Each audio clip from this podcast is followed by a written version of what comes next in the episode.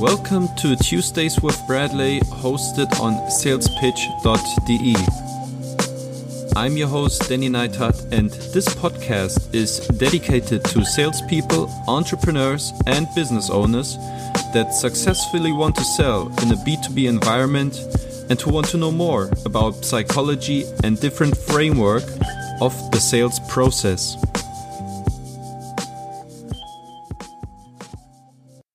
Brett, um, assuming you would have to make a guess, when does the prostitute ask for the money of the service? Before or after?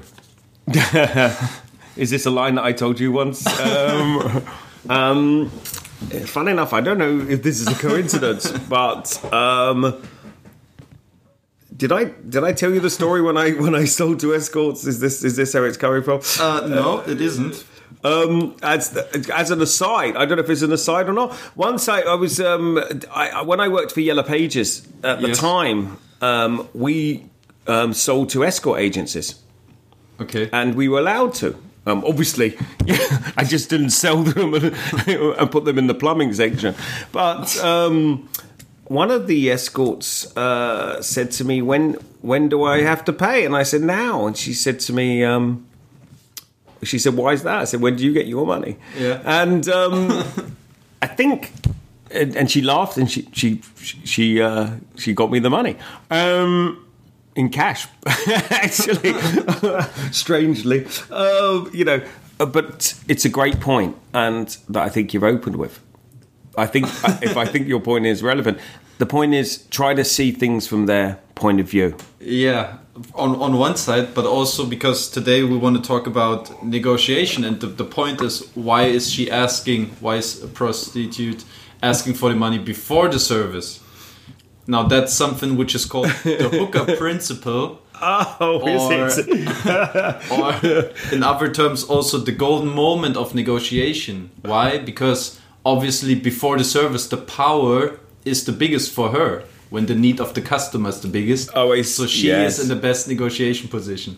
Same, the- same applies to the to the to the key. the key this service. is this is the uh, this is really a principle. Is this uh, Yeah, that's Yeah. something that I at least figure out on the internet. I mean, um, but I think it. Uh, needless whether this is a, a, a high study thesis, but I think it, it really showcases the the importance of trying to figure out from wherever you sell to, look where your golden moment is, whether we call it hookup principle or not. But when is your power the biggest, which ultimately means when are you in the biggest or in the best negotiation position? right? and that was the background of my question. Uh, not knowing you deal you dealt with with escort agents before. Yes, um, absolutely. Um, you know, and um, apparently, also you assumed they would take the money before the service, um, that, that's right. according to the story. According to the story, yeah, that's right. Yes, of course, because um, I just yeah, I mean, obviously some transactions are, and it's interesting because I think when you look at an environment, certain environments dictate rules. So you know, some transactions you don't get credit for, um, and some transactions you do get credit for, and um, I'm sure you know, there are probably big agencies in uh, Germany, maybe, where a super celebrity might get credit, but um, but typically the environment is such that dictates it, and and then even though with our business, if you in if you're in trade shows, it's very typical to sign and pay in advance of a trade show. It's it's absolutely standard that everything is paid up front. Whereas if you're dealing with other um, other environments, it's quite hard to bring in a new payment structure if all of your competitors are bringing in a different one. So, for example, like printing, um, very typical when you buy printing to get 30 days credit. Very typical, as you know, when you sell adverts in Germany, customers expect pay on publication. Uh, 30 day invoice. Yeah. Although I have to say Germans are very good payers, so um, so so. But you know they honour the contract. Yeah. it is it is. So you you do have to understand the environment um, as well. But I like the I like that line that- of the golden moment. When are you most powerful? Yeah. But it's interesting because this is something that you can use in negotiation. Hmm. So Exactly, and we will. And I mean, there's a lot we can talk about. I thought I use a quite a little bit of an alternative introduction into the topic. yes, and it's certainly very stimulating at seven forty-five in the morning. no, we got you on, on the right level. yes. Um, yeah, there's so many to talk about. I mean, negotiation is a very uh, wide, broad field that I thought uh, to start off. Um, we may pick a relevant topic that happened very recently. And it just happened um, a few weeks ago that I've published an ebook on price negotiation, which is available for free download on my blog, salespitch.de. And this ebook contains 10 things that salesperson can learn in price negotiation from the movie Nightcrawler. And what I'd like to do is, as a little warm up to our session, is just to go through three of these aspects um, that I brought up. And you have the chance to comment on each of them, and we will see just what comes to your mind. okay. So there was, for instance, the importance of anchoring and uh, pitching high. How can we use anchoring? How important is it in price negotiation um, to lift your rate up? And uh, what is something that comes to your mind when it's about anchoring? Um, okay, well, there's been a lot of studies on anchoring. Um, um, actually, if you want to, as a good, I think in, in Daniel Kahneman's book and Robert Cialdini's book, there are a couple of um, chapters on anchoring. I've used, it's it's incredibly good. I mean, um, I'm assuming your listeners may know what anchoring is, but uh, just as a quick, Okay. uh, a, a quick summary of anchoring, it's anchoring is in price anchoring. You want to hit a high price, and then your price will seem cheap by comparison. That's one way of doing it. And you want to mention the anchoring price close to when you pitch your price. Um, anchoring does work. It's it's it's it's not it's not even a question mark. Um, it works, um, and it should be used. So, ex- so would you like to? What are ways of What are ways of- okay. for instance? Well, here's the crazy thing about anchoring. Um, they did a study in um, when they just asked people for national health uh, insurance numbers, and they Yes. got people to do the last two digits of their insurance numbers and write them down, and then they would have to guess the prices of certain products. How much is a bottle of wine? How much is this art book? How much is this mouse? How much is blah blah blah? The the the, the last two digits of the uh, national insurance number Yeah. I don't know what they say. Oh, well, national insurance number. So if your national, end of the national insurance number, I don't know if that's in Germany, but everyone has a number, probably like an ID number. Yeah. It bears no relevance to what should the price of a bottle of wine be. Yeah. But if your national insurance number ended in five four, or Yeah. one ended in eight nine, or one ended in two two, Yeah. um, then um, then it did affect um, how much you would rate the bottle of wine. Really? But but other anchoring could be, for example, if I said to you something just random, like, "Do you think?" Um, uh, Gandhi was younger or older than 85 when he died. Let's say I just opened with that question. And you would think, and you might say, oh, I think he was younger than 85 when he, when he, when he died. And you say, well, how old do you think he was? More people will say higher to 85 than if I said, do you think Gandhi was older than 50 when he died? Yeah. you know? And so there, you can anchor in that way. Obviously it's not you can't necessarily say that to a customer before you obviously come to the price. But here's the thing. Um, you can start talking about certain things before. So for example put things in context. So let's say for example um, we sell a page in the telegraph for £20000 in our supplement it's distributed in the telegraph and a page in a normal paper would cost 60,000. You can say, look, normally a page in the paper costs 60,000. However, ours are 20,000. Or, for example, um, if, for example, you might want to say the Telegraph has a reader of 1.4 million. Out of that is the 100,000 director level. Now, let me tell you what a page in Telegraph would normally cost. It would be 60,000.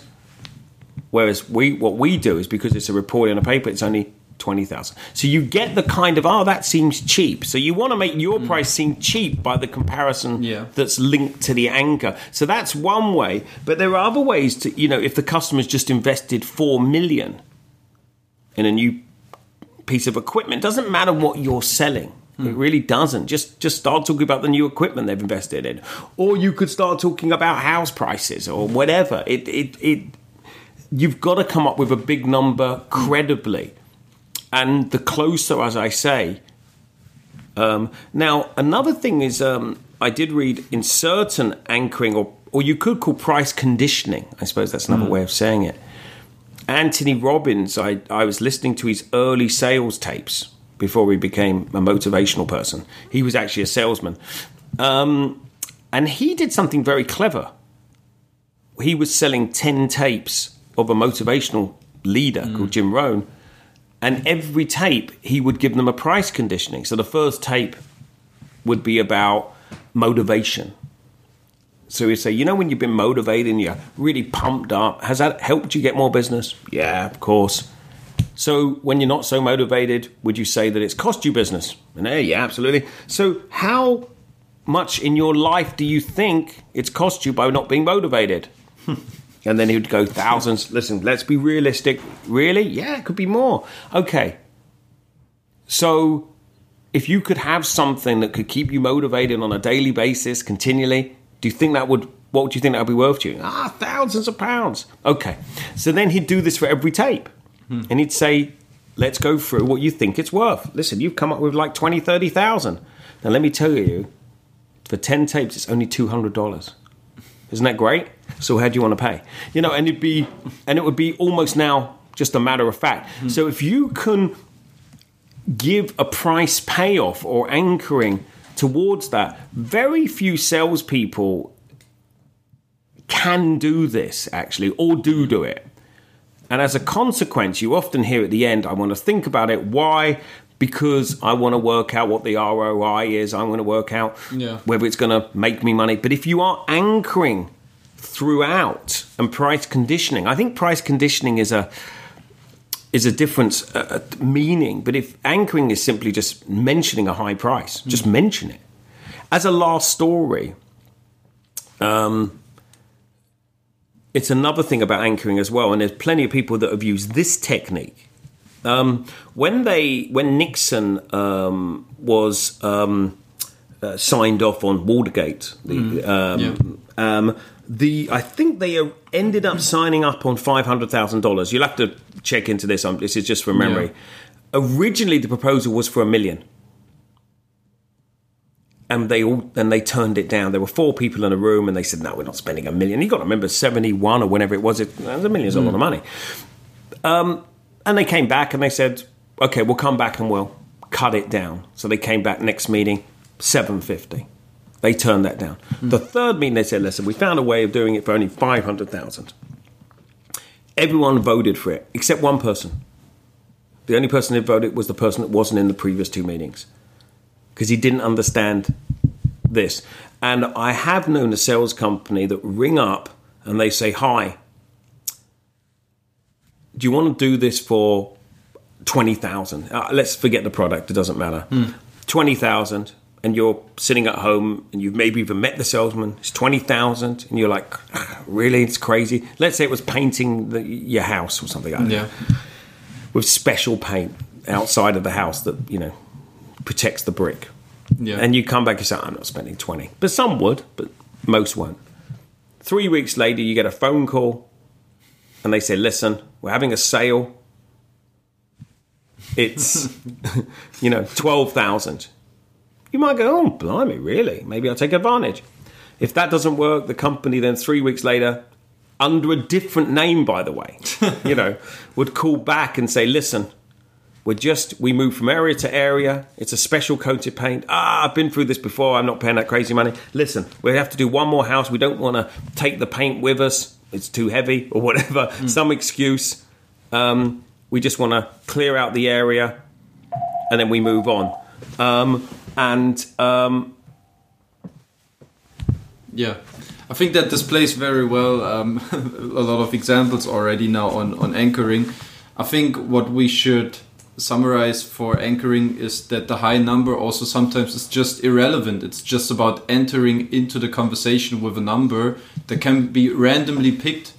And uh, it's just like with the Gandhi example. Let's say we try to sell a service to get it back into the B2B context. We could say, look, this is a service. It's it's it costs hundred grand.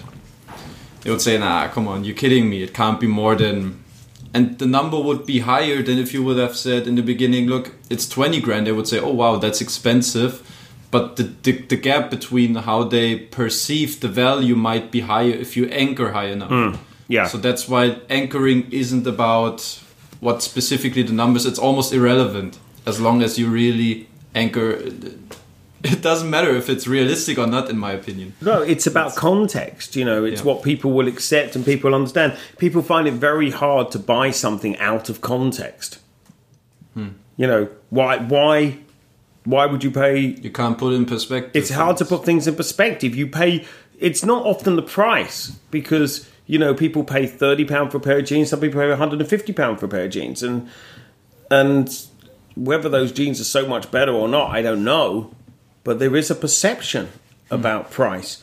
Actually, a good anchor, they've done this in experiments before, especially in retail, where they've had two dresses exactly the same but different labels. Hmm. So imagine you walked into a shop, Denny, and you wanted to buy a dress.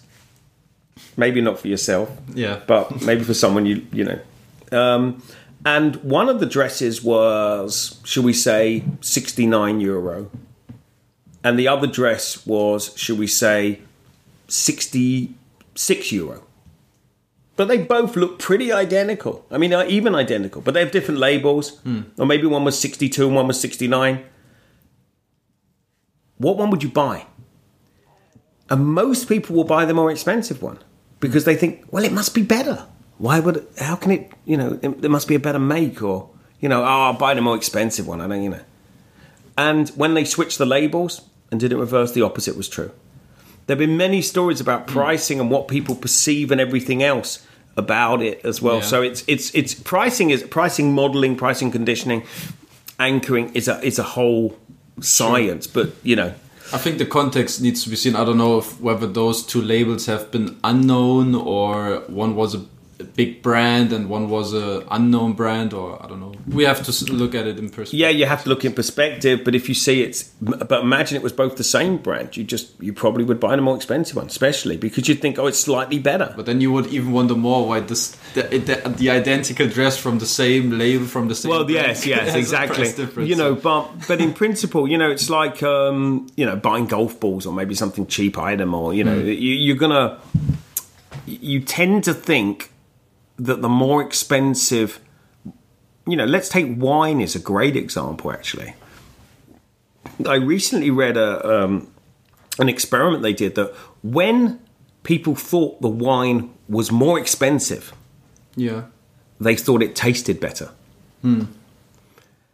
So there is a correlation between your minds and you know, and it even tastes something like taste you know, so um, which is kind of interesting. Which is why in blind tasting, you know, people get it very wrong. Yeah. Um, but we see, you know, we there's there's many things going on, which is makes negotiation very interesting. Yeah. So it's another aspect. To be fair, this is like the perception of price.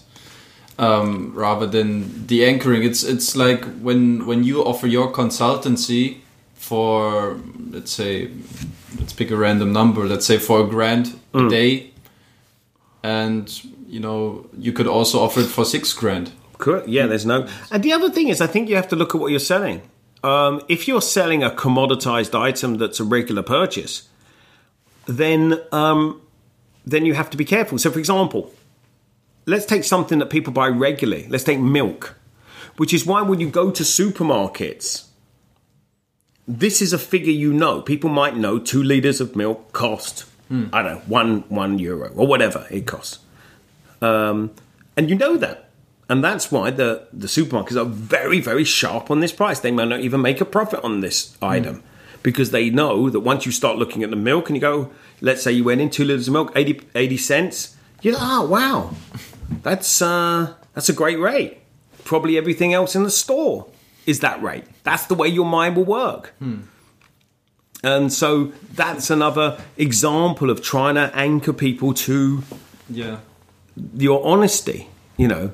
Um, so you, you there are some, but if you're buying something very regularly, then it's it's you it's it's much harder to uh, to do the anchoring because no one's going to pay 20 euro for for milk if on a regular basis.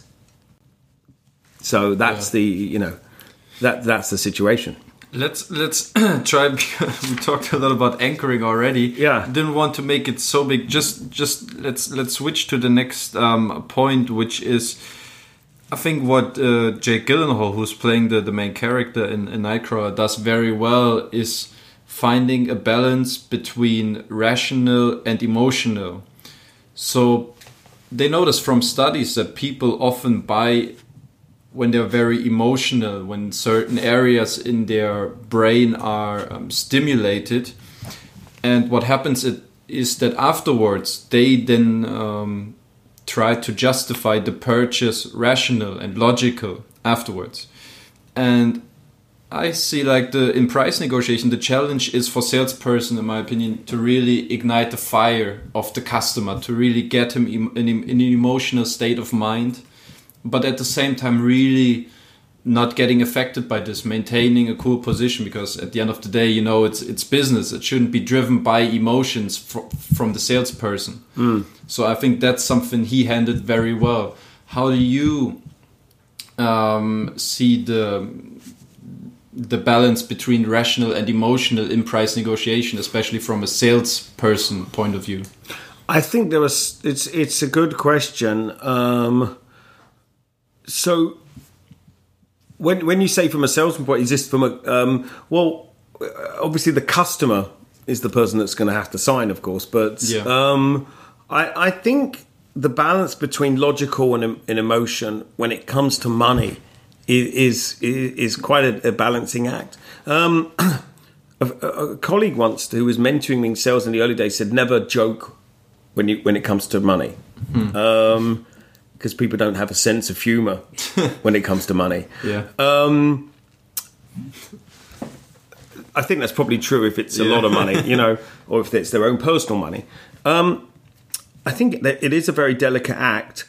I think there is emotion does play a big part into it because because you can obviously say greed, uh, greed and um, greed and basically comes into a big part of this. Don't joke when it's about money and emotion. It, it's a tricky one because this is the this is the bit where the customer is strangely the most emotional uh, when it comes to paying the money. Because even when we buy things that are, you know, you feel the butterflies and you, you get a little bit tense and uh, Yeah. you know you, you you don't know. Even when I spend 150 pound on a pair of jeans, which you know. I've never done, but uh, but you know, you, you get oh my goodness, this is a lot of money. But once you start, you know, I think how do we, you know, if you can get the emotion turned in the right way, and one of the things you have to bring back are the other elements, like you have to use what you might call logical arguments. Look, what's going to happen is people buy emotionally and then they'll justify logically. Yes. So, what will happen is you have to bring their logic back into it. So, things like we spoke about social proof, um, everyone's doing it. You know, so that's makes it acceptable. You know, that's fine. Everyone's doing it. Um, so, for example, you know, um, everyone um, there's there's not many left, so you better grab it, um, or the price is going to go up next week, or there are emotional triggers that that many people employ. So, for example, if something's super popular, like a a new iPhone, people will pay. Listen, even if they said, "Listen, the new iPhone's coming on the market tomorrow," um, and we're going to run out. It's almost they could put any, you know, they could mark it up 20, 30% and then bring it down a year later or six months later. You know, the PlayStation or Xbox, they all do that. They always run out. Um, and they know that, you know, you know, um, so, you know, but conversely, sales, you know, in England, we used to have January sales quite heavily. We think we still do. And, um, and, uh, you know, people will know they get a bargain and there's a rush on. So there, there are triggers, um, but however, if you can, if you are, it depends what you're selling. If you are selling a two or three or four million pound item, an interestingly price probably it, if you're going to spend four million on something, if it's three point five million or four point two, mm. at that point, pricing probably doesn't make such a big impact. And that's and that's the weird sense because yeah. as we spoke about the milk for ATP or one or, or one euro or one pound, um, how we see the difference of, of, those convenience goods. It's like, oh wow, look, this is this is a compelling offer. Whereas yeah. um, whether it's 4.5 million, 4.2, yeah, doesn't probably make a difference then at the end of the day. Um, the the thing is, it doesn't. It doesn't, and um, conversely, there is a price point, but it depends. You know, I'll hark back what I said before. It depends on how regular that purchase is. Hmm. Because if it's a regular purchase and you're familiar with the pricing landscape, then you'll find that's why amateurs often fail. Because actually, a good friend of mine once said he's a very successful property investor, and he said the the, the, the actual skill's not in the selling; it's in the buying and um, he was a professor. He would know what to pay for each item. Obviously, I'm sure he knew what to sell for, but he said that really wasn't the skillful part. And when you're a buyer, it's amazing for some reason that some people feel like they can negotiate with some things, but not others. Hmm. As well. Um, and salespeople also, um, from my understanding, it's interesting that we say that the German culture isn't one for heavy negotiation. It's mm. not part of the the culture. culture yeah. Um, and I've heard this from a number of German salespeople. Whereas in if you go to other cultures, maybe like uh, maybe India or Africa, mm. or maybe the Middle East, or, or, you know, it's very very part of the the culture to negotiate. Mm. Um, it almost like if someone didn't negotiate, you'd if you've ever been on tur- uh, holiday in Turkey or you know or, or, Egypt, and you've gone into a shop and you don't negotiate, you, they probably probably think you're mad.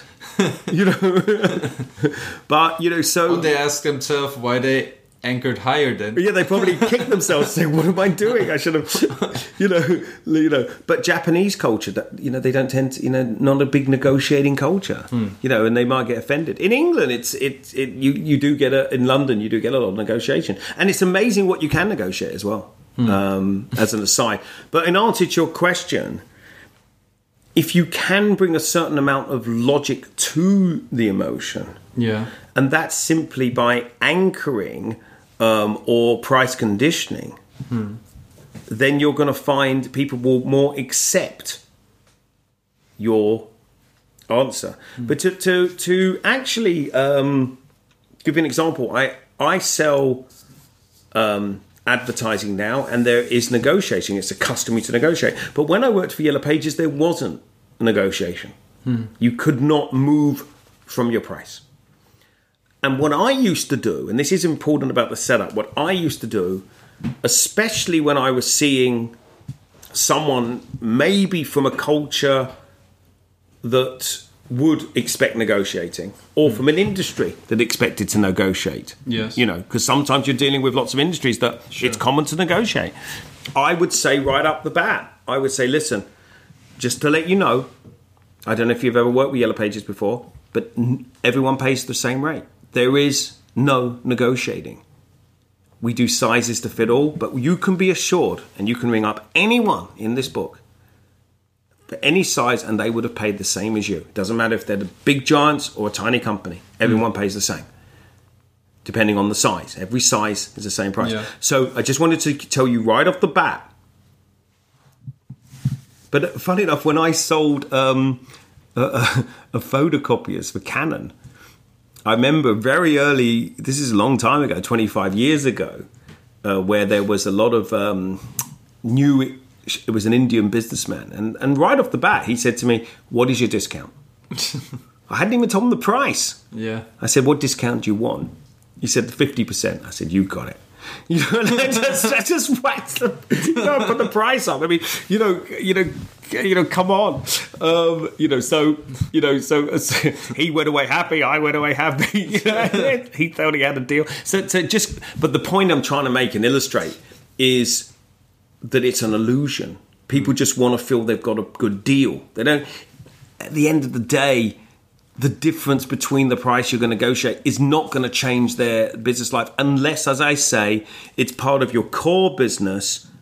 So if I was selling to someone who was then selling on my product, hmm. of course it's incredibly important for them to get the best price because they make they have to make their markup. Yeah. So, but unless they're professional, then I would say emotion plays a big part, a really big part and the logic is defined by the emotion. Yeah, in some ways, you know, sure. Just, depending on you know, they're going everyone's going to use their own logic. Everyone's going to tell their story afterwards. Without, based on a different logic. Without good, there is no evil. So it's uh, yes, this, this is the Batman principle, isn't it? Uh, the Batman clothes. Yeah, um, yeah. Okay, yeah, and, and the last point is actually um, from the ebook also the the ability to step away from a potential deal, because I see it's I think it's it's generally very hard for salesperson you know to turn away from a deal, and mm. I'd say that's mm. definitely a characteristic of a very strong um, salesperson, isn't it? I would say um, this sounds like a good movie. Um, they've got some great points in this movie. Um, very much so. Um, one of our most successful people is to say, uh, "Yeah, don't do it." Actually, when I bought a house, I don't know if I told you this uh, of the friend of mine I spoke about before, Alex. Yeah, depends on the story, but uh, really good. I I was nervous to buy this house he was one of my closest friends. Mm. I mean, you know, very very close, and um, very straight, incredibly straight guy. Um, you know, in terms of the only person I knew that that when he'd have a girlfriend or any girl that would say, "Listen, do I look this?" You know, does this dress look good on me? He'd say, "Nah, not really." You know, and, and you know, I, you know, really, you know, and so honest. Um, but he, I, I basically said, look, Al, I think there's a problem with this house. I don't, I'm not sure. He said, no, there was no problem. I said, what do you mean no problem? He said, listen, I've known you a long time. If there's a problem, don't buy it. I said, really? He said, yeah. I said, oh, I'll buy it. No, um, that was that, that was the, um, and I know we've had people here say, don't do it. If you're not prepared to walk away from the deal, whoever's prepared to walk away from the deal is the most powerful. Whoever needs it most you know, which come, come back to your hooker example at the time, yeah. who is going to walk away from the deal that at that point? Hmm. Um, and it is interesting to note, um, you know, I, I, heard a recent study that um, when you go online, about two to three percent of people buy. In the shops, twenty to thirty percent of people buy, and I think that's a lot to do with effort. If you've walked down Oxford Street and you've gone into a store Mm-hmm. You probably want to buy something. You don't want to go home and not buy anything. But if you're online, you can just come back in 20 minutes. So, you know, yeah. um, but walking away from a deal is incredibly important. One of the best stories I heard was from my ex uh, business partner, Ari, and it was a, absolutely sensational. Um, something I have never done but would love to do. Um, he was with a dentist, um, and the dentist had invested two and a half grand Mm. And it's one of those deals you know you feel he felt the dentist should have invested more. And he looked him in the eye and he literally tore up the paperwork in front of him. Can you imagine? You've just signed a deal and the salesman just said, nah, and ripped the paperwork in into four. And the dentist said, What are you doing? he said, No, I don't feel good about this. This isn't for you. And he went, What do you mean? He said, Look, you should take the bigger package. And if you can't take the bigger package, this isn't going to be what you want. Let's do it next year. And he said, "You really believe that?" He said, "Yeah." And he signed up for the bigger deal. I mean, that is that is that is walking away to the extreme. Yeah. But people, when the when the customer has bought into, he looks to the salesperson to give him that, you know, you know that certainty. And if the salesman's prepared to walk away, then the customer feels more relaxed. It's a very perverse. There's a film called Withnail and I, and one of the lines in that was, "It's free to those that have, bloody expensive to those that don't."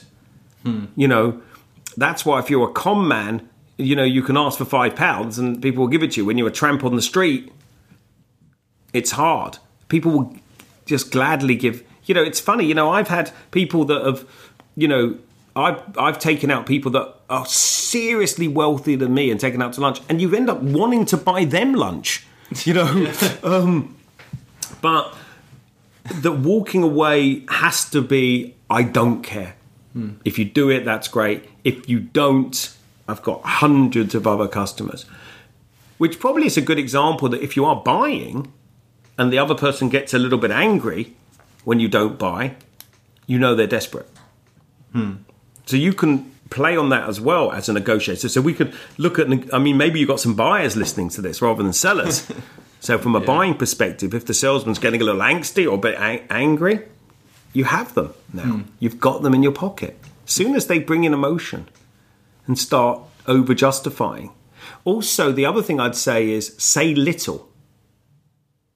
Sometimes what happens is when I have people that owe me money or are negotiating and they write a really long email, hmm. I know that I know that A they'll pay and B they'll um, they're easy to negotiate with. The hard people are the ones who just go no and don't mind the silence. Hmm. So I would say walk away, but don't talk. Don't be loquacious. Just keep quiet. Hmm. And that shows power.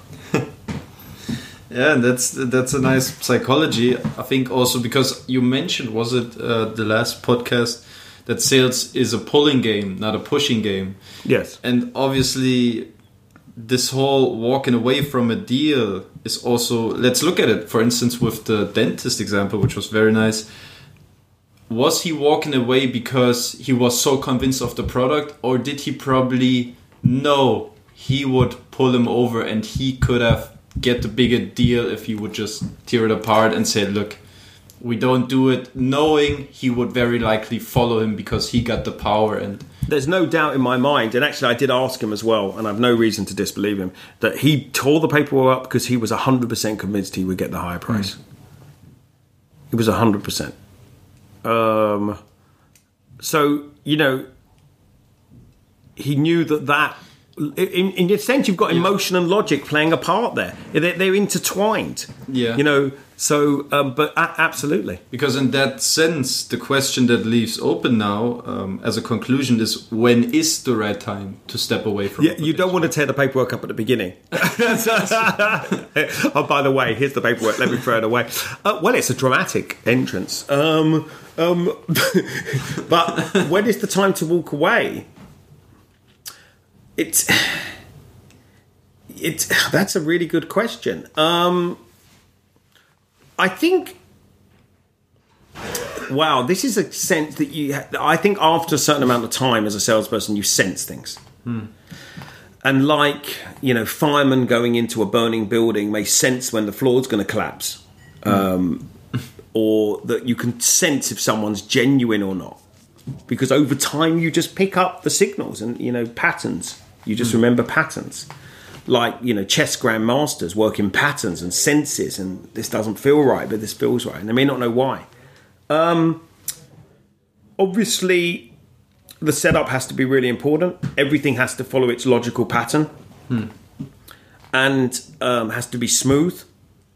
But I think sometimes when you feel the customer is negotiating for the sake of negotiating, sometimes I've actually asked that. Said, "Let me ask you a question: Are you asking for a better price because you really need the better price, or because you want to just get a better price and it's a little bit of a sport?"